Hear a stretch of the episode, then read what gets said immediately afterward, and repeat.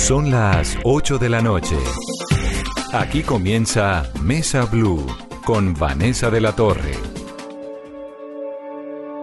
Cuando me robaste la mirada y no tenías permiso, comprendí que con un dedo no se tapa el sol.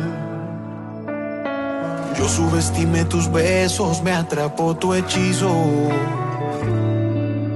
Por jugar tanto con fuego quemé el corazón. Y aunque siempre estuvo en nuestros planes seguir el libreto, de repente llega un beso y toca improvisar. Culparé a tus labios rotos y a tus bailes lentos de que no fuimos capaces de reaccionar. Si es por mí te obligaría a quedarte. Son las 8 en punto, bienvenidos a Mesa Blue. Nuestro invitado de esta noche es Andrés Cepeda. Y a mí sí me da mucho gusto tenerlo. Bienvenido, Cepeda. Gracias, Vanessa. ¿Cómo estás? Qué placer acompañarte esta noche a ti y a todos los oyentes. Qué rico conversar acá contigo. Además del lanzamiento, numeral Sí. Vanessa, pregúntele a Andrés Cepeda. Pero ya estaba viendo en el ustedes Twitter que ya estaban dándonos algunas sugerencias de preguntas. Bueno, pero además la gente muy emocionada con sus canciones y con ese romanticismo, ¿no? Usted Qué lo, ubican de una en el amor, Andrés. Sí, eso ha sido lo mío desde el principio de la carrera. Incluso cuando estaba en la banda de rock, mis canciones eran todas románticas y, y- y eso ha sido lo mío, cantarle al amor y también al desamor según, según la Según la- época en que estemos. sí, exactamente. ¿Y ahora en qué momento está? En uno muy enamorado, por fortuna. Eh, no me favorece tanto para la composición estar tan enamorado y tan feliz, aunque también salen canciones así. Pero no sé por qué ese es más prolífico cuando uno está como, como llevado, como triste. Pero eso es verdad. Eso es verdad, sí. sí, Cuando sí, no. Cuando no está entusado, quizá los sentimientos est- están, están más a flor de piel y los seres humanos somos más propensos a darnos cuenta de que estamos tristes y no darnos cuenta tanto cuando estamos felices. Quizá Mm. eso tenga algo que ver, pero, pero, mm, pero sí, ese ha sido como mi, como mi foco, el, el- el tema romántico y las historias de, de ese, de ese te- tenor, pues. Y hoy es noche de lanzamiento. Cepeda está lanzando esta canción que se llama Déjame ir con Morat. Morat. ah, me encanta poder hacer esto, me, me encanta poder hablar de este tema.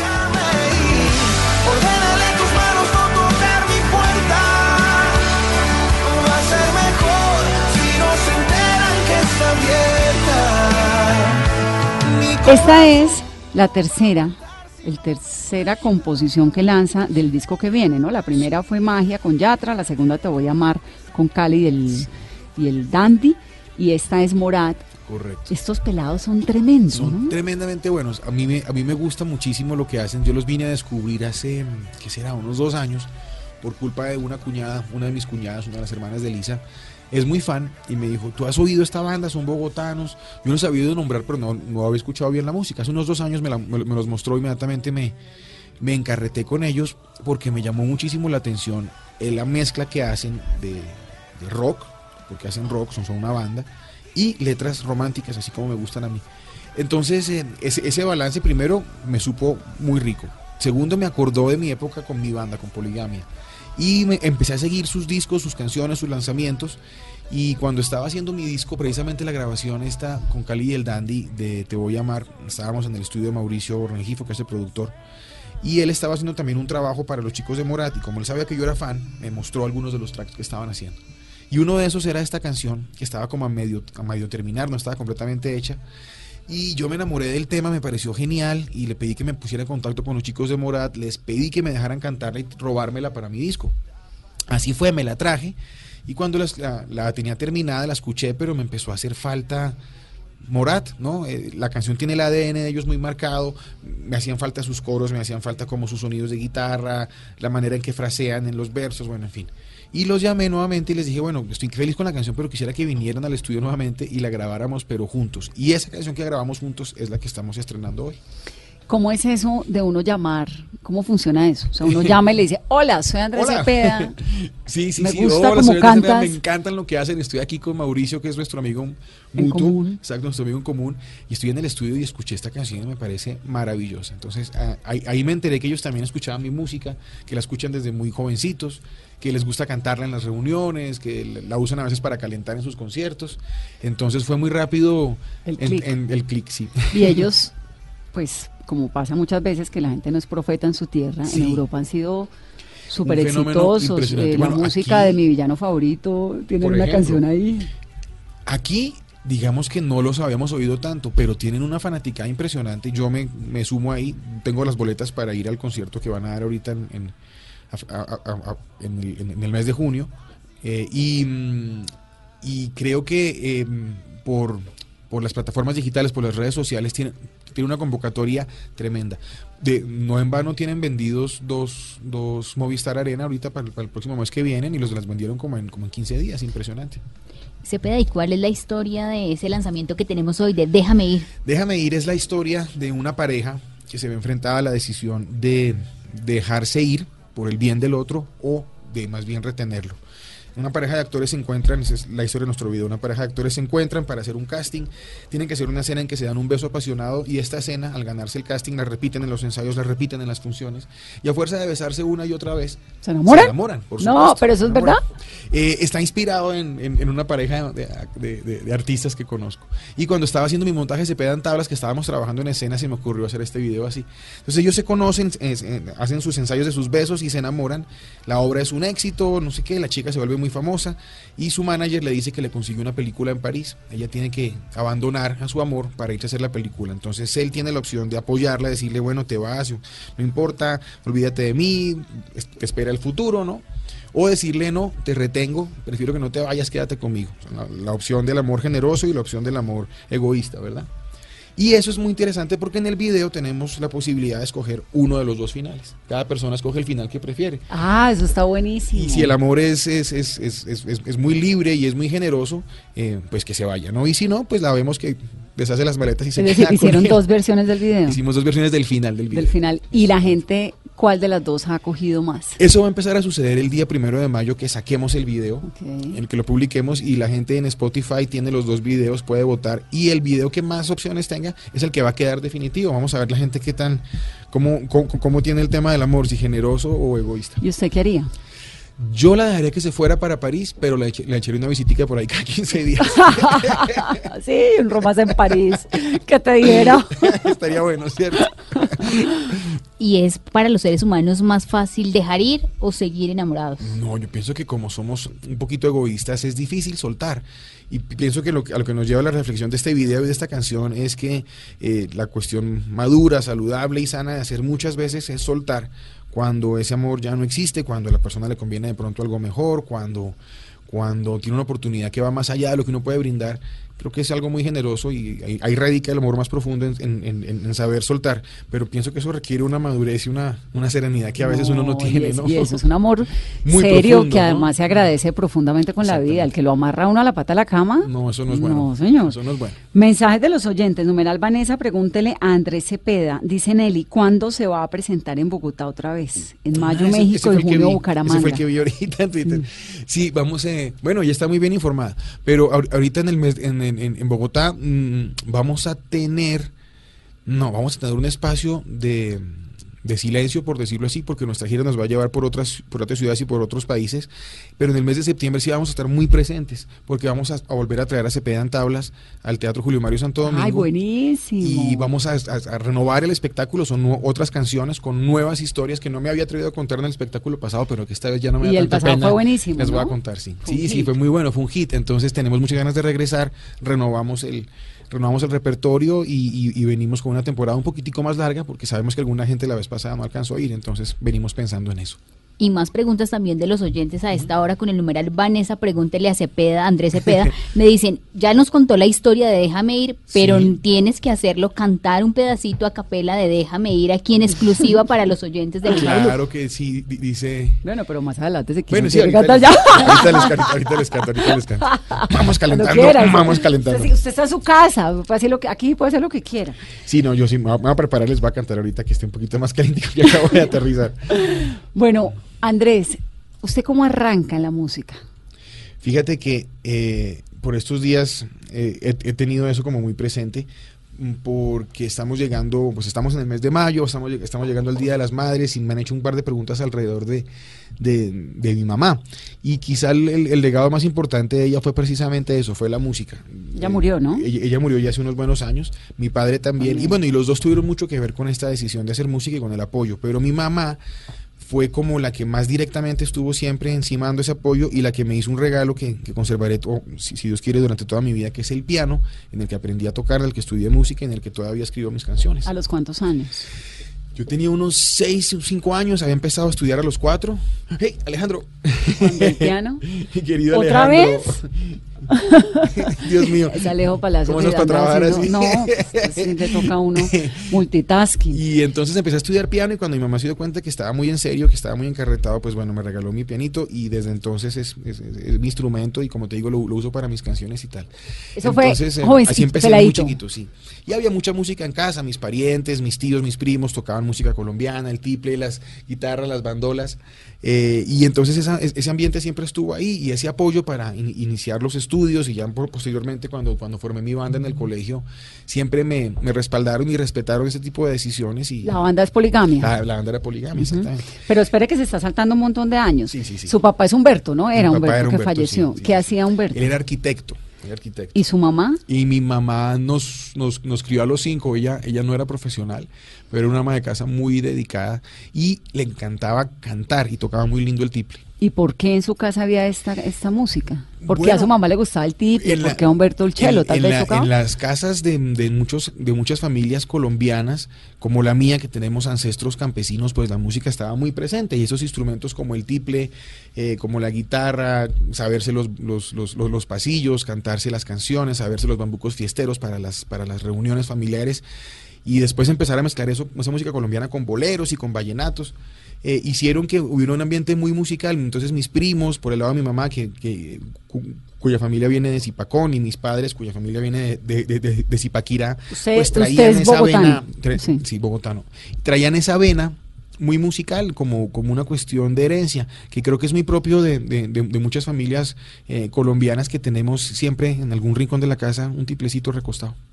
Entonces creció con la música, pero ¿en qué momento y a los cuántos años Andrés Cepeda se da cuenta como, uy, tengo la chispa o tengo esa inspiración para componer y para empezar a cantar? Bueno, yo estaba estudiando piano y cuando tuve un, por ahí unos, yo empecé como a los cuatro y cuando tenía como siete u ocho años, una vez eh, emparenté dos, dos cosas, un, un ejercicio que, que me estaba aprendiendo de piano con unos versitos que casualmente me estaba estudiando para algo del colegio.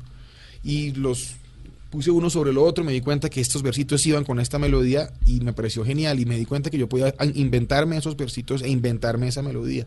Y unos añitos después ya empecé como a jugar más con eso y a, y a componer mi primera canción más o menos como a los 12 o u 11 años. ¿Y cuál fue esa canción? Un peladito, ¿no? Esa canción, eh, bueno, una canción no era tan buena, era la primera, era muy mala, pero, pero tenía mucho corazón. Se, se llamaba, se llamaba Sueños, Sueños de Amor, si no estoy mal. Sí, sí, Sueños de Amor se Eso llamaba sí la la canción. tiene que cantar un pedacito. tal, yo, yo- yo me, acu- yo no me acuerdo cómo es espérate. Me acuerdo que el coro era Son solo sueños de amor, no, no, no sé qué, pero no era muy buena, era, era muy tonto los versos, pero, pero era el primer intento, ¿no? Y, y- y me di cuenta que ya había algo que me llamaba mucho la atención, que era la posibilidad de poder contar mi propia historia con mis propias palabras y, y decir mi versión de lo que yo sentía frente a las cosas. ¿Y quién le acolitó eso de ser cantante? Porque supongo que, que no debe ser una decisión fácil, ¿o sí? No, no, no, no es una decisión fácil. Yo, yo, yo pensé que mi, que mi camino iba a ser el piano y estaba muy metido en el tema. De hecho, cuando empezamos con la banda, yo tocaba el, el teclado en, el- en la banda, el cantante era Juan Gabriel y el día que tocó hacer Juan la grabación, Turbay. Juan Turbay, el día que tocó hacer la grabación de la primera canción, por fin reunimos una platica para hacer esa grabación. Y Juan Gabriel amaneció enfermo de la garganta, no podía cantar, no podíamos cambiar la fecha, no podíamos devolver la plata, en fin. Un segundo, antes de eso, esto ya era poligamia. Esto ya era poligamia. ¿Cuántos años tenían? 15 años. ¿En el colegio? ¿En qué el colegio era? En ese momento eh, eh, habíamos estado juntos en el colegio San Carlos, habíamos salido todos y estábamos ahora en el Emilio Valenzuela. ¿Todos? Todos. O sea, los echaron a todos del San Se echaron Carlos. al tiempo a los tres. ¿En serio? Sí, sí, sí, muy ¿Por gracioso. qué? Yo creo que porque estábamos igual de, despelo- de- de despalomados con el cuento de la música. Yo pienso que nos, nos descuidamos un poquito las materias por andar detrás del piano, que los tres estábamos en ese cuento. Y, y- y bueno, como Juan Gabriel se enfermó y no pudo cantar, pues me tocó cantar a mí. Y un poco casualmente empezó así mi carrera. Y entonces- me di cuenta que por ahí iba a ser la cosa. Juan Gabriel entonces tenía gripa y usted lo reemplaza. Y yo lo reemplazo y resulta que la Wow. canción se pegó y, y entonces Juan Gabriel quedó muy contento con su, con su lugar de teclista que además le encanta. Y yo feliz me estrené como cantante y empecé a ver que esa era pues como mi, como mi posibilidad, como mi destino. ¿Qué canción era esa? Esa canción es una canción que se llama Desvanecer. Y saco fuerzas de donde no hay para hablarte de la forma en que yo más sé, sentados enfrente del piano. Tanto tiempo viviendo y sintiéndome así. Palabras que quise y no pude decir. Tal vez sea tarde, pero el mundo en que das vueltas no me deja ni hablarte. Solo quiero mirarte reír, que seas feliz cuando estés junto a mí y tener un lugar en tu mente.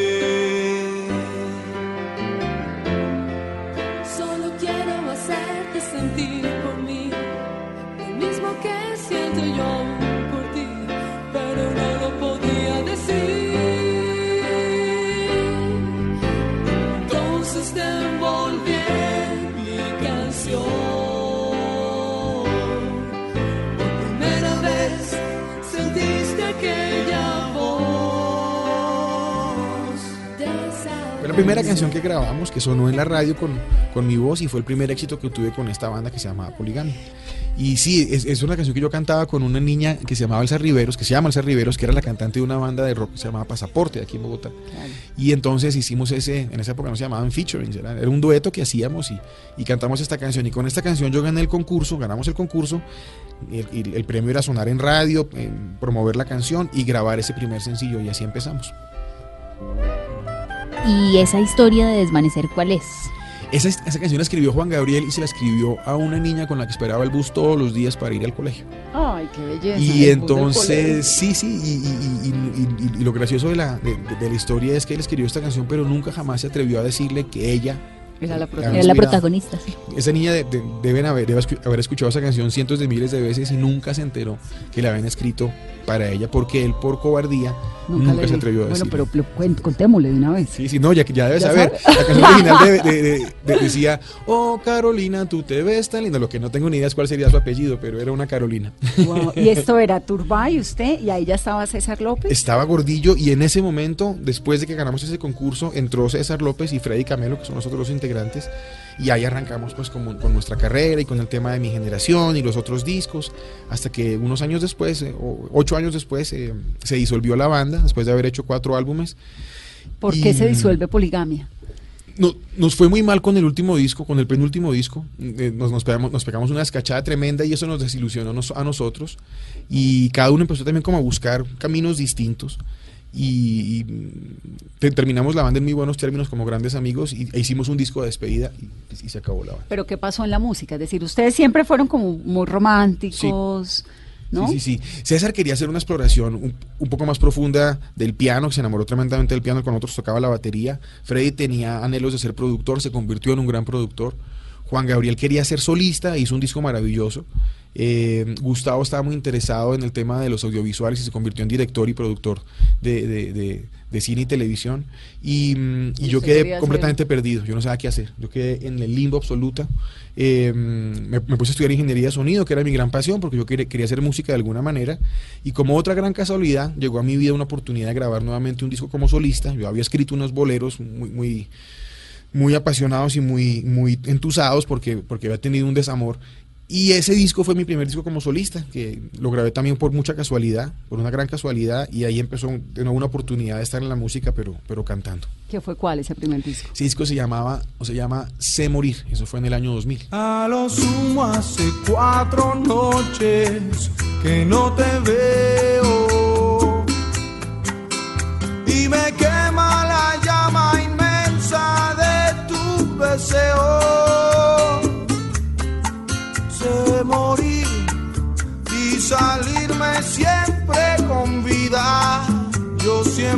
encuentro la salida cuando me tengo que ir.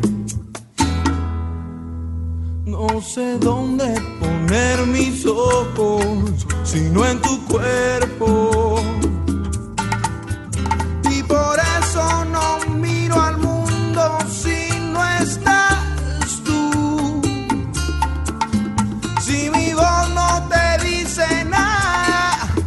fíjate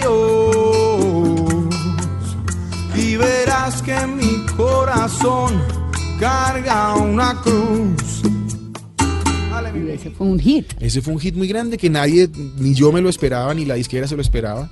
Y cuando fuimos, lo que teníamos enfrente era una oportunidad de, de- de comenzar nuevamente una, car- una carrera, pero ya muy diferente como solista. Y yo ya estaba pensando en un género distinto que tenía que ver con el bolero, con la balada y con esto que estoy haciendo hoy en día. Y con ese disco logró superar esa tusa y ese desamor. Sí, resulta que descubrí que esas cosas se convierten, se pueden convertir en algo muy positivo. Hoy miro hacia atrás y me acuerdo de esas historias y de esas tusas y de esas canciones y me provocaría llamar a, a esta mujer a darle las gracias, mandarle flores y todo, porque son las canciones con las que hice mi carrera. Esas historias Pero un son las que momento, pues cuento si entiendo una parte. Entonces, ese Se Morir se lo hizo a una. A una Sí, a una tusa que ¿Tusa? tuve muy fuerte, sí. Y me inspiró tres o cuatro canciones más, una que se llamaba El Carpintero, otra que se llamaba Me Voy, otra que se llamaba Se Me Morir. voy.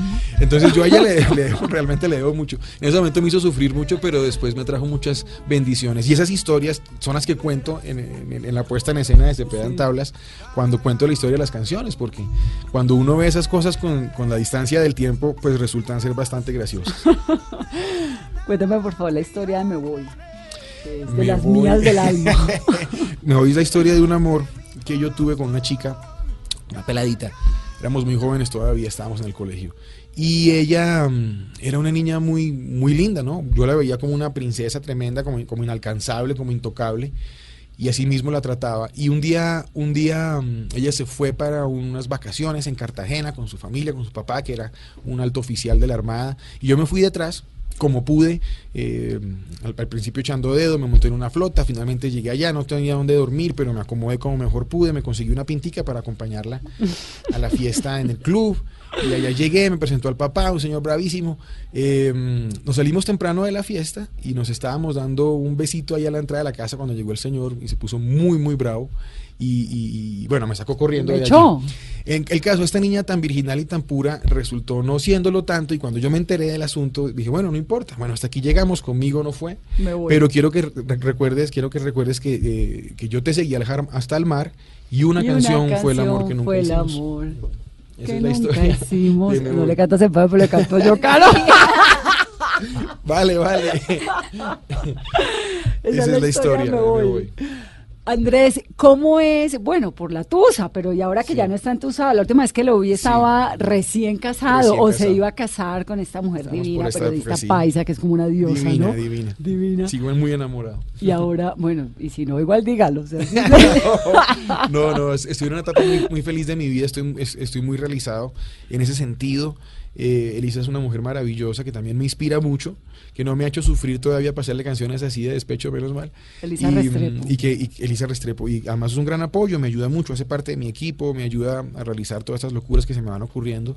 Y, y- y- y la verdad es, es- es mi socia, mi compañera, y excelente, yo la verdad estoy muy feliz con ella. Y entonces después del disco Desea Morir, que es, eh, que es un éxito tremendo, usted es un señor que ha sido, bueno, recibió en el 2013 un Grammy por Ah, lo sí. mejor que hay en mi vida, Ah, ¿no? Diez nominaciones.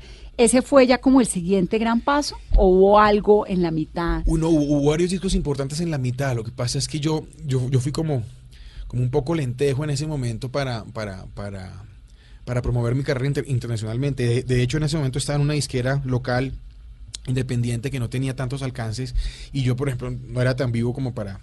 es- eh, Era una bola, no, no, me había, no me había inscrito en los Grammy, por ejemplo. Entonces pasaron varios discos míos que ni siquiera participaron.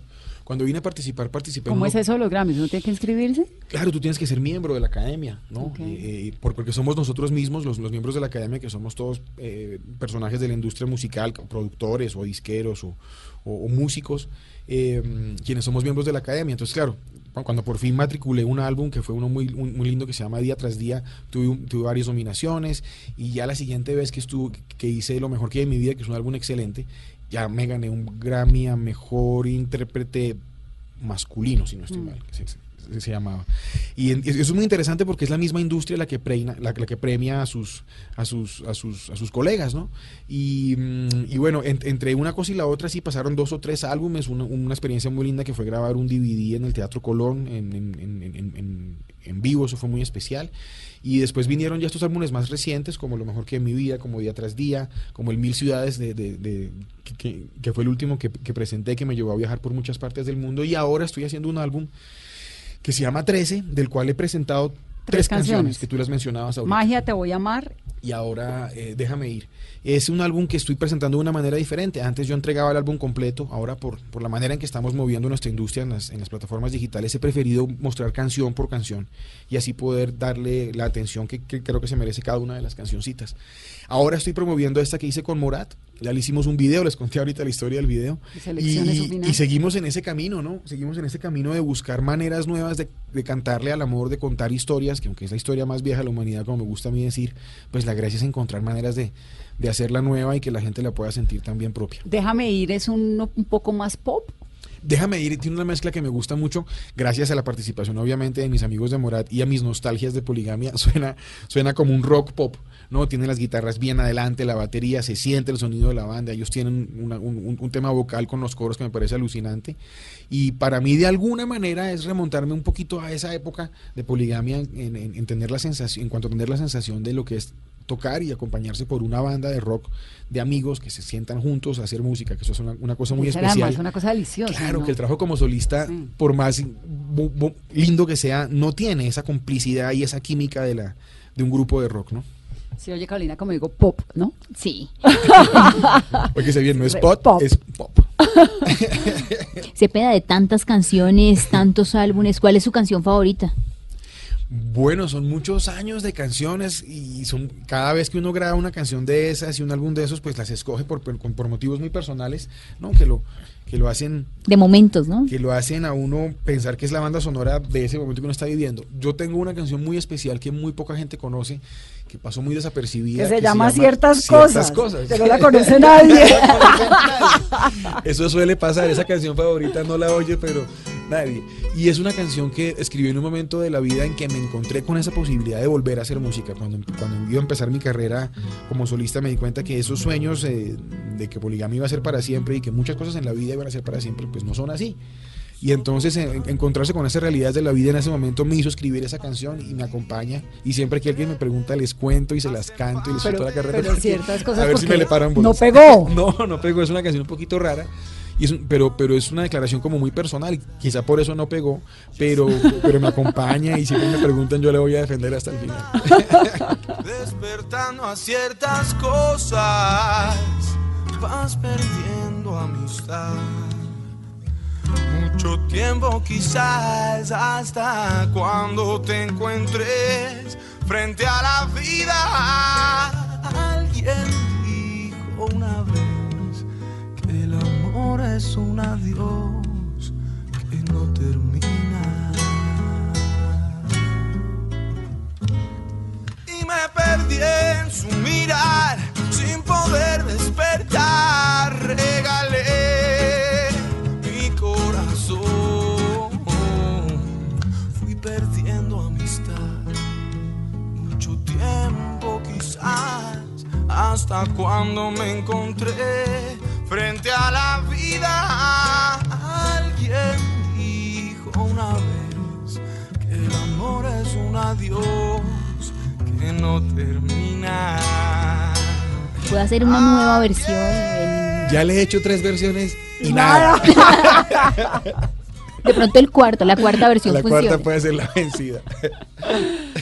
Cepeda, usted ha incursionado, bueno, en otras cosas, ¿no? En la gastronomía, Bueno, En bueno, la- sí, sí. en las gafas. En las gafas, sí, sí, sí. Cuéntame un poco de esta serie de reinvenciones. que Pues en es que vida. a mí siempre me ha gustado mucho el- todo lo que tiene que ver con, bueno, inicialmente con, con- con la vida nocturna, con la bohemia, con la música en vivo, y eso me llevó a hacer varios experimentos, del cual el, del, del que me siento muy orgulloso, que es el más reciente, que se llama Isla Morada, que ya cumplió ocho años, Que es delicioso. que es delicioso, pero que tiene un ambiente mm, menos, un poco menos bohemio y más familiar, ¿no? Es una cosa, es un lugar eh, mm, que está enclavado aquí en los cerros de, Por la de- calera, ¿no? de, de Sopó, eh, abajo del Pionono, es un lugar bellísimo, con una vista maravillosa, un ambiente natural muy lindo, eh, que invita pues como al fin de semana, que la gente esté con su, con, con- su familia, que oiga música en vivo, que coma rico y que se, esté en contacto ¿Y con la y naturaleza. por qué decidió montar un sitio?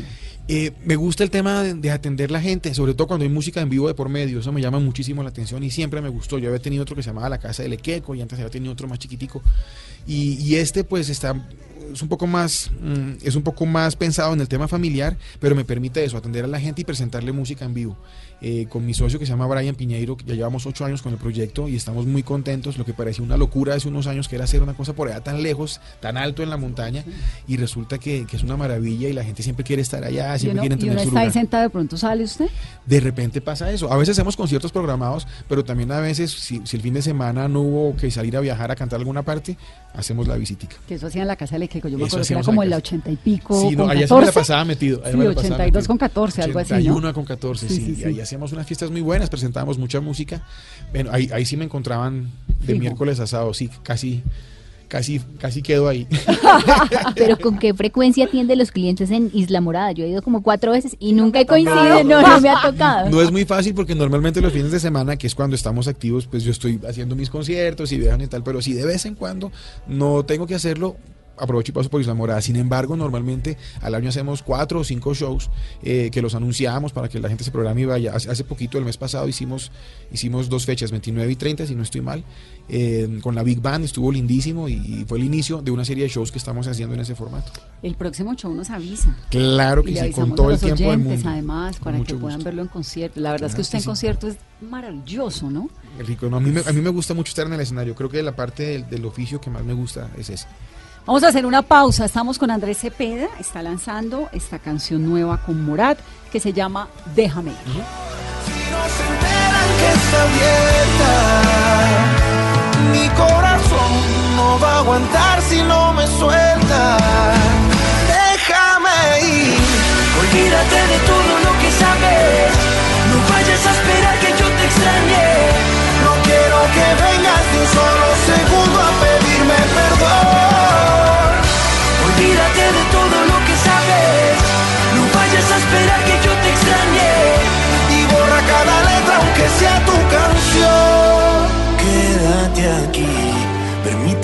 ojos robarme el aliento.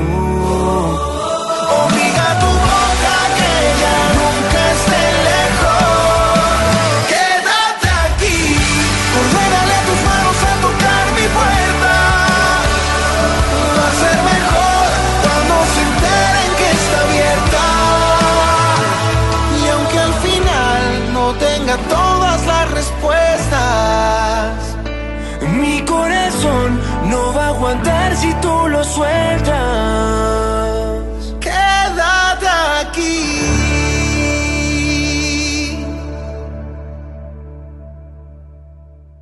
Cuando dices que te olvide, es porque me has olvidado.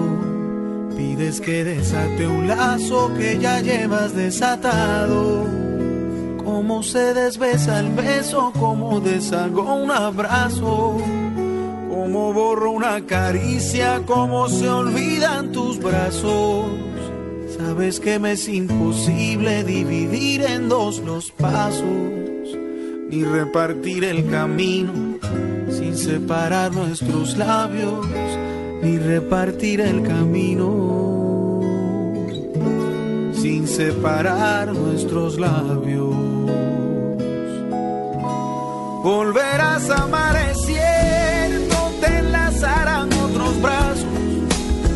vivirás amaneceres, entrará luz en tu cuarto, arrumbarás mis recuerdos como se arrumban los trastos, pero por más que lo intentes, ya no olvidarás mis labios, tus besos eternamente,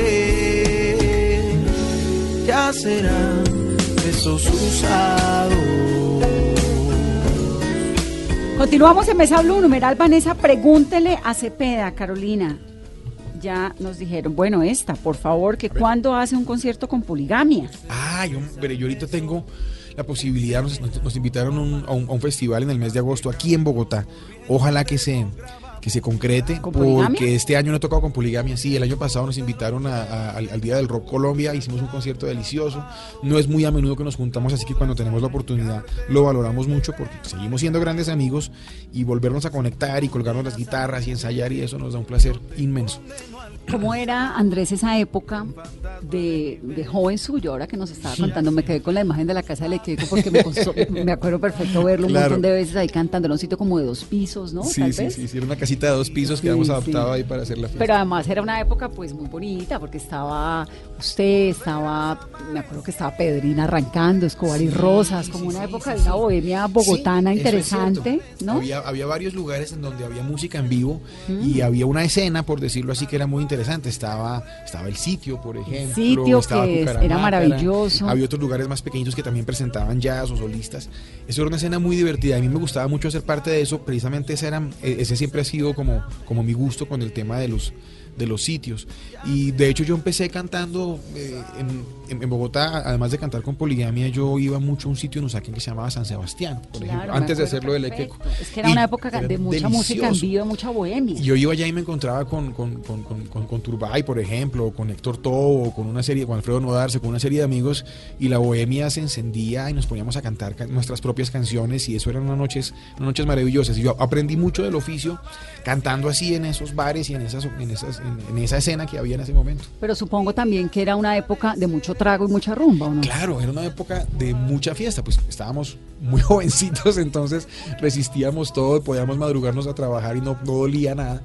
Eh, entonces sí, era una época de mucha bohemia, eh, pero era una bohemia, yo rescato de toda esa recocha, que era una bohemia muy creativa, de ahí salieron cosas interesantes, no se quedó solamente en, en el guayabo Fiesta. del otro día, sí, sí, sí, afortunadamente muchas de esas, de esas, de, de esas eh, combinaciones de personajes y de la gente que conocía en esa época se convirtió en parte importante de mi proyecto. Te pongo el ejemplo de Alfredo Nodarse, este compositor cubano maravilloso que escribió una canción que yo canto que se llama Tengo ganas. Tengo ganas, tengo tiempo y mil canciones que cantarte. Tengo historias, tengo cosas que contarte. Mas hoy tengo tu llegada y mi mano. Voy a darte, es tan lindo. Lo conocí en la noche bogotana, eh, ca- tocamos juntos infinidad de veces por ahí y me regaló canciones tan lindas como esa. Tengo ganas. Buenísimo, porque yo cuento la historia y Vanessa canta. Esto está genial. Eh, no, eso está muy tenemos triste. Que montar, tenemos que montar un- nuestro show. Y yo que canto horrible, pero es que además canto de peda todas. No, buenísimo. Ella musicaliza y yo voy aquí contando el No. Iván ha pasado por todos los géneros. Canta salsa, No, canta to- todo. sí, terrible. No sé por qué no terminé siendo cantante, qué vaina. No, no Seguro qué porque no, pasaría, no pero- tenía talento, pero ganas todas. Ganas están todas ahí todavía. Cuéntame la, historia de Tengo ganas, Andrés. Bueno, tengo ganas. eh, esa es una historia que conté el año pasado en el espectáculo. eh, Alfredo se enamora de, de un, de una médico que se va a hacer un rural por allá, en un pueblo muy lejano, y, y él llega ya como tratando de rescatar este amor y poniéndole toda la fe del mundo, pero pues realmente la batalla Alfredo estaba es perdida. nu- nuestro amigo el compositor. Y, en, y más o menos el cuento se resume en que cuando ya, eh, cuando ya el amor deja de existir, por más que, por más que se le busque la vuelta, por más que uno trate de revivirlo, eh, bueno, si hay algo definitivo en la vida es el no de una mujer, ¿no? Entonces esa, esa, esa canción tiene que ver con el intento que él hace por rescatar un amor que ya estaba completamente perdido. mucho menos ahora. No me digas mañana. Que pasabas, me acerqué porque pienso que por ti yo esperaba. En su experiencia de, de componer, ¿qué tanto participan los amigos? Mucho. Ahora que me cuenta la Mucho, historia de mucho. Tengo ganas. Muchas de las canciones que yo canto las he escrito yo porque son cosas que yo he vivido, pero hay otras canciones que han llegado a mi vida porque alguien más las escribe, como el caso de Tengo ganas de Alfredito o esta de Déjame y es de los chicos de Morat. Eh, a mí no me cuesta trabajo reconocer en el trabajo de alguien más mi propia experiencia. Cuando encuentro algo así que digo, uy, se me adelantaron, la escribió él. Eh, trato de cantar esas canciones porque, porque me sirven para contar mi cuento, ¿no? Y la historia de Voy a extrañarte, que es algo de, de sus canciones de Sí. las más tristes. si esa canción, pues obviamente habla de una despedida. Eh, tiene varias interpretaciones. Hay gente que la relaciona con una despedida amorosa. Yo la relaciono más con una, con una partida, pues, de este plano, de nuestra realidad. Y es una canción que cuando la tuve que grabar me, me costó un poquito de trabajo porque a veces, de vez en cuando, si, si la noche me coge así como blandito, se me hace un poquito el nudo de la garganta porque me lleva a, a recordar gente que ya no está aquí conmigo y, y que, y que extraño profundamente. Y que esa canción, y muchas veces la música hace eso, hacen que estén presentes por, por un instante nomás. Su papá, su mamá. Por ejemplo. por ejemplo, pienso mucho en eso cuando canto esa canción. Voy a extrañarte para siempre, porque jamás podré olvidarte. Voy a tenerte aquí más cerca, como parte de mi vida. Y voy a recordarlo todo, aunque se abra más mi herida. Imaginas ¿A quién se la escribió? Esa canción eh, es, es un, la verdad es un misterio. Yo no sé, esa canción ah, la escribió Alfredo Nodarse. No sé que si la escribió, pero me la mostró a mí en un momento en que me cayó como una puñalada. Inmediatamente la quise grabar. Pero Alfredo nun- nunca me quiso contar a quién se la escribió. Eso es un misterio. Es bien profunda, es ¿no? muy fuerte, es muy profundo. Muy fuerte, muy profunda. Usted ahorita habla muy fluido, pero usted fue tartamudo. Yo creo que es, es- es- es como los alcohólicos. No fue, sigue siendo en el fondo. en el fondo soy Pero no se tartamudo. nota. No, él está allá, él está allá adentro y de vez en cuando sale. Pero sí, tartamudo, sí, tartamudo. tartamudo, así como los de los chistes, totalmente. Y me costó mucho trabajo porque en el colegio, colegio de varones, eh, mm, en apellido Cepeda, ¿no? Se, se, se- Cambiar de colegio, ¿usted cómo se llama? No, yo, yo, yo, yo soy Ce- Ce- Ce- Cepeda. Entonces, ¿Le gana James? ¿Le ganaba James? le ganaba James, nos, dábamos, nos dábamos, nos dábamos garra con James. Y eh, me costó mucho trabajo, pero entonces hizo que pasaran dos cosas. Uno, que, que mi fonoaudióloga me recomendó que empezara a cantar y que empezara a aprovechar el tema de la música para lograr esa fluidez y re- realmente funciona. Y segundo, me ayudó a fortalecer es mi autoestima y mi personalidad porque me tocaba vivir con esto. sí. Y me Pero- tocaba encontrar la manera de que, de que socialmente en el colegio no me, ostratiza- no me ostracizaran y no me, no me la montaran demasiado por ser tartamudo. Entonces encontré en la música un refugio y una manera de expresarme porque cantando no tartamudeaba. Entonces Ah. podía contestar todas las barbaridades que me decían y hacía canciones para, para defenderme y para montársela también a mis compañeros y, y- y no dejarme no dejarme coger ventaja. Pero creció con un, siendo tartamudo. Sí, empecé a dejar de tartamudear en la medida en que fui más activo musicalmente y empecé a cantar más. Empezó a, des- empezó a desaparecer y a medida- cu- cuando empecé a profesionalizar más el tema y empecé a grabar y a cantar y a cantar y a cantar, ¡rip! se fue Y desapareciendo. hoy en día a veces tartamudea. Estoy cuando estoy nervioso, sí, se me sale. Claro, claro, sale. Mire usted, bueno, me parece Eso una está por ahí. super prueba de que uno en la vida puede ir superando sus Sí, temores y y realmente sus lo de cantar, sus cosas. como en ¿no? la película esta del discurso del rey, realmente sirve. Eso, Sí. Al- algo pasa en el cerebro que hace que la música resuelva el problema. No sé mi negrita linda, qué es lo que tengo en el corazón, que ya no como ni duermo, sino pensando solo en tu amor. Muchos me aconsejan que te abandone, que me haces mal, y yo no sé lo que pasa, que cada día te quiero más. Y muchos dicen lo mismo, que tú me estás embrujando, que tú a mí me estás acabando, que yo ya no sirvo para nada que ya no soy ni mi sombra, que me ven y no me. Andrés tiene tatuajes, ¿no? Ah, sí. A, y a veces se me olvida. Tengo dos muy chiquiticos, uno en cada hombro. ¿Y se los hizo cuándo y por qué? No, no, no. Esas cosas que uno hace cuando está saliendo. ¿a usted no le enseñaron eso de no hacer nada de por bien? No, no, no, no, por Dios. Sí, no, pero aprendí un poquito tarde. Es- esa fue una de las cosas. Eh, uno me lo hice cuando estaba estudiando ingeniería sonido y yo por alguna razón fui a ver, ah, fui a ver un concierto de Lenny Kravitz en Cincinnati. Y en, eh, en el, en, el, en el after del concierto, en la fiesta después, terminé con, terminé con un tatuaje. ¿De Lenny Kravitz? eh, no, no, eh, sí, de- después del concierto con mi, mi grupo de amigos, yo no sé qué pasó muy bien, pero terminé con un tatuaje. Como en la película. Como en la película. y el otro sí ¿Y me lo hice tatuaje muy es de qué? Es un marciano. No. Es un marciano Bueno. como de un petroglifo. Y el otro es, es, es como emparentado, es como que hacen como juego. Y el otro sí me lo hice en- en- en- aquí en Bogotá, con, con, pues, ¿Con con toda la conciencia del caso, para tratar como de, de justificar el otro, pero no. No le salió. No me salió. ¿El otro es una hoja de marihuana? El otro es una hoja de marihuana y el otro es un muñequito que eh, es un petroglifo, es, es como un. ¿Cómo se llama? Sí, como un, como un, Un marciano. como un marciano de esos precolombinos. Y, y no me salió en el experimento, entonces, bueno, decidí dejar los dos y no ponerme a experimentar más con el tema de los tatuajes. ¿Y más arrepentido que un tatuado?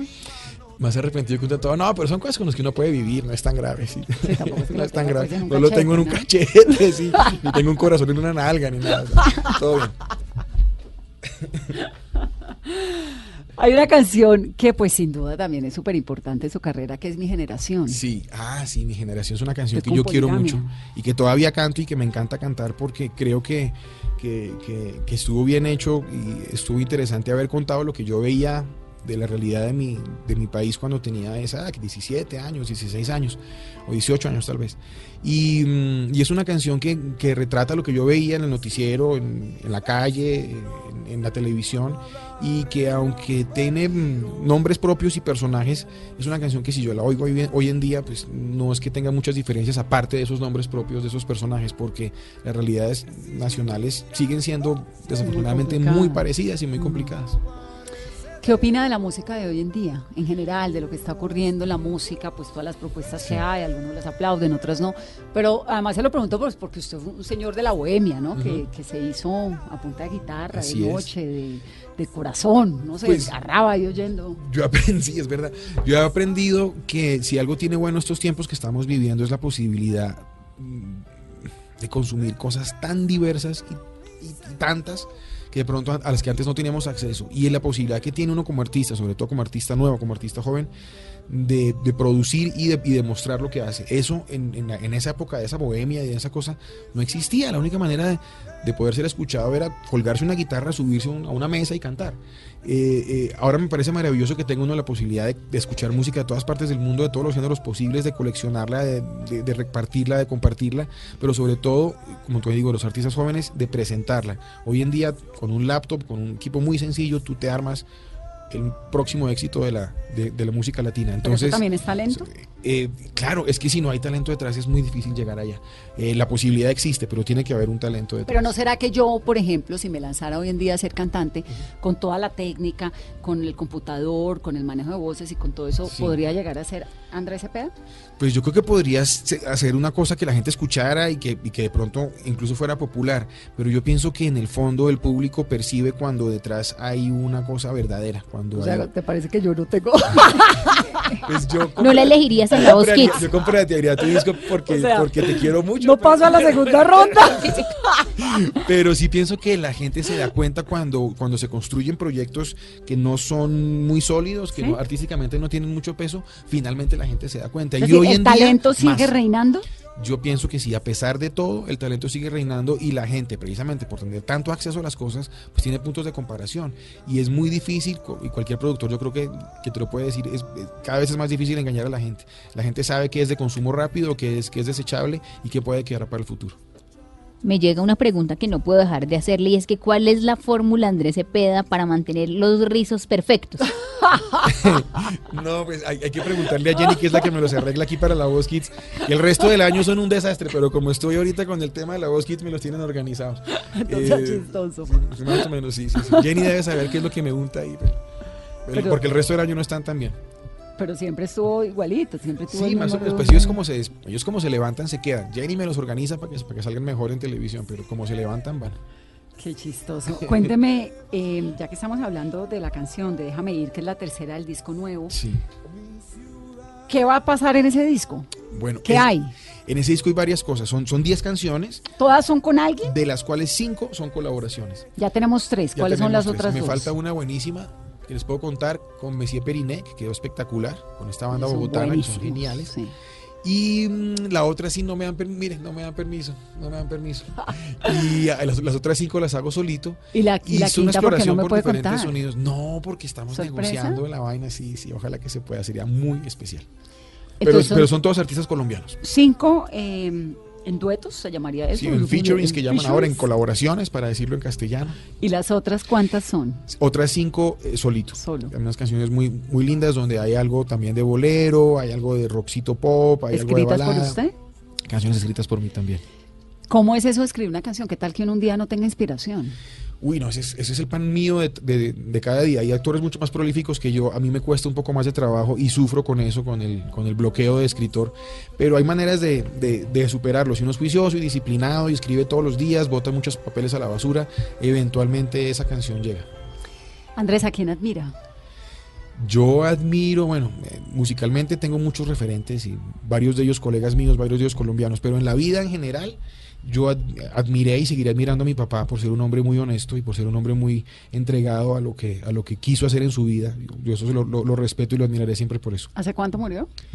Van a ser dos años. Ah, es que reciente. Sí, es más bien reciente. Esos dolores del papá y de la mamá, no. el Uf, papá, uno una puede cosa tener muchos años y lo sigue sintiendo como si tuviera nueve. Muy duro.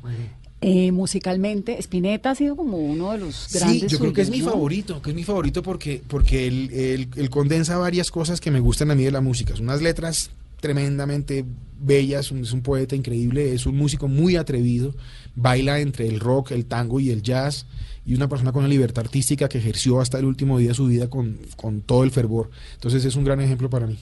¿Y a quién más? Eh, Salsa, merengue. Uy, bueno, no, mira, no, Juan Luis Guerra me parece lo máximo, lanzó también canción, una bachata bellísima hoy, hace 15 días lanzó otra también preciosa.